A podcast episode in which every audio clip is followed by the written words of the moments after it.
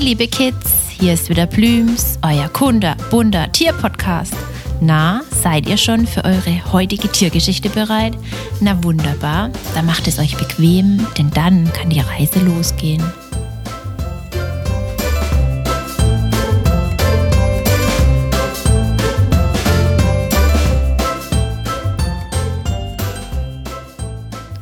Heute erzählt euch Blüms etwas von dem Meister des Stollenbaus, dem Maulwurf.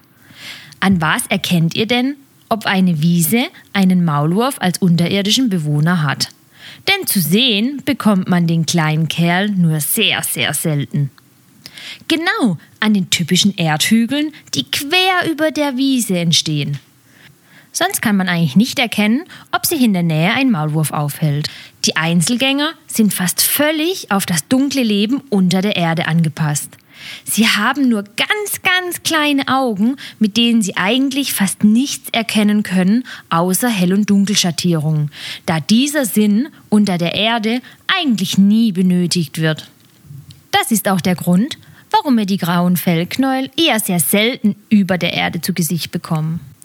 Dafür sind sie aber optimal für das Leben unter der Erde ausgestattet. Da, wo bei uns die Ohren sind, sind nur ganz kleine Löcher ohne äußerliche Ohrmuschel, aber sie haben trotzdem ein super Gehör.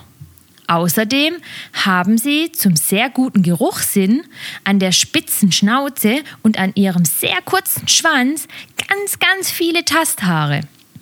Mit denen können Sie sich dann in den ganz dunklen Gängen orientieren.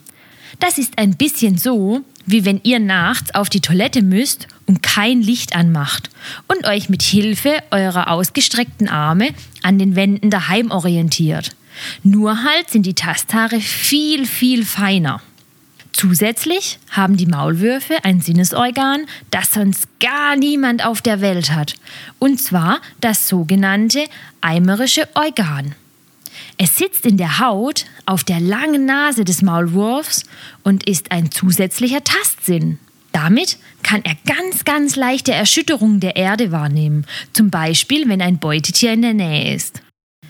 Ihr könnt euch das so vorstellen, wie wenn ihr in eurem Zimmer zu Hause die Nase auf den Boden drückt und spürt, dass der Boden vibriert, wenn ein paar Zimmer weiter eine Maus läuft, ohne dass ihr sie seht.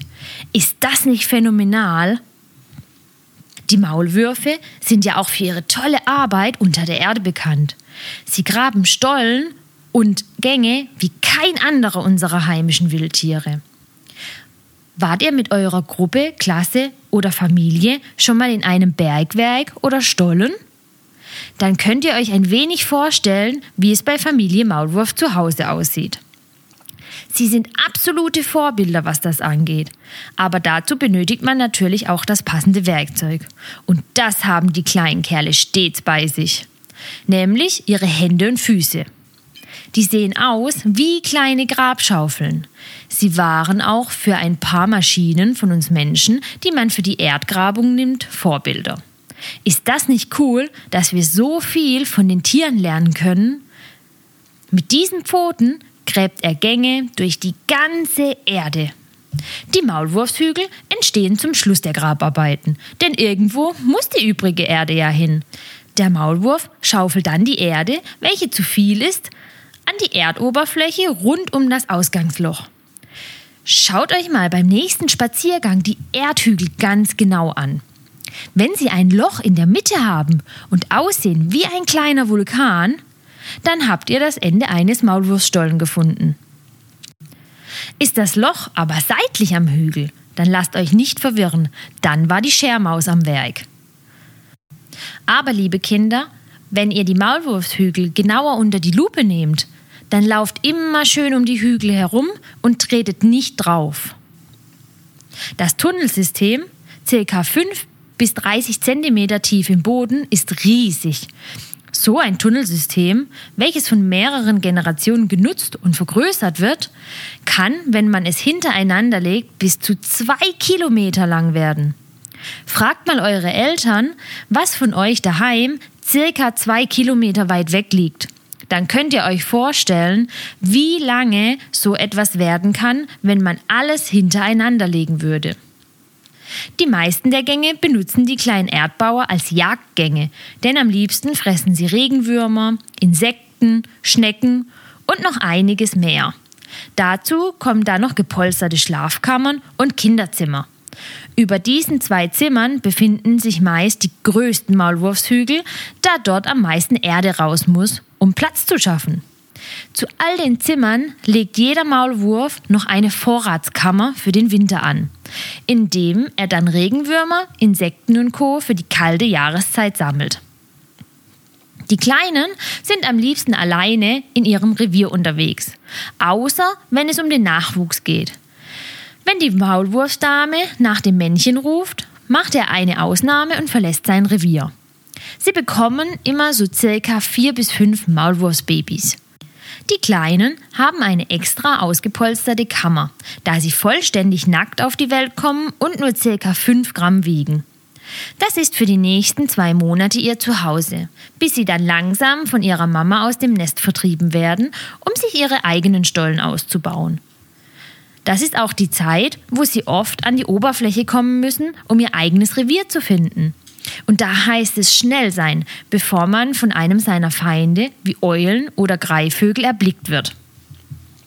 Viele von uns Menschen sehen den Maulwurf als störend an, hauptsächlich weil er unsere Gärten und landwirtschaftlichen Flächen mit seinen Hügeln in vielen Augen verunstaltet. Aber das ist in keinster Weise wahr. Zum einen zeigt es uns an, wenn ein Maulwurf in der Erde zu Hause ist, dass der Boden richtig gesund ist und eine hohe Zahl an Kleinlebewesen im Boden unterwegs sind. Und zum anderen entsteht durch die Lockerung des Bodens eine viel, viel größere Pflanzenvielfalt, welche auch wieder neue Tiere anlockt. Ihr seht, es kann also sehr spannend sein, wie in der Natur vieles zusammenhängt. Außerdem stimmt es nicht, dass Maulwürfe die Pflanzenwurzeln durch das Anfressen kaputt machen, da sie reine Fleischfresser sind. Aber durch die Grabung können natürlich vereinzelt mal Wurzeln kaputt gehen. Aber dafür ist er auch ein sehr guter natürlicher Schädlingsbekämpfer. Denn, wie ihr wisst, stehen auf seinem Speiseplan auch Schnecken, Schnakenlarven und vieles mehr. Also, liebe Kids, Klärt eure Eltern, Großeltern und Bekannte auf, wie sinnvoll der kleine unterirdische Freund im Garten sein kann. Dann kann man vielleicht auch über den ein oder anderen Erdhügel hinwegsehen.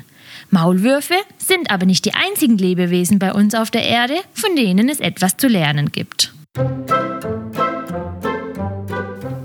Plüms freut sich, wenn ihr wieder vorbeischaut und mit uns das Tierreich erkundet. Erzählt es gerne euren Freunden und hört zusammen die nächste spannende Folge. Für alle, die zugehört haben und auch Näheres über den Tierschutz wissen wollen, die unserer Meinung sind, dass die Kids die Tierschützer von morgen sind, abonniert unseren Kinderpodcast oder unseren Tierschutzpodcast und teilt uns fleißig. Bis bald, euer Plübs-Team.